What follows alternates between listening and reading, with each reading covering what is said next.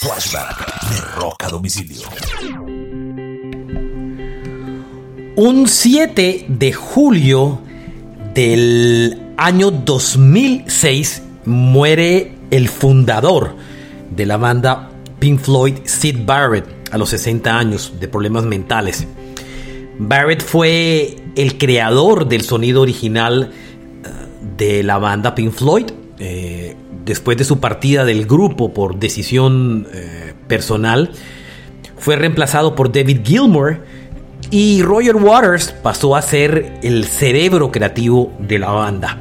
Sid Barrett siempre será recordado como el genio detrás de las grandes canciones de Pink Floyd en sus inicios y el creador del concepto musical eh, original de la banda. Este fue un flashback de rock a domicilio.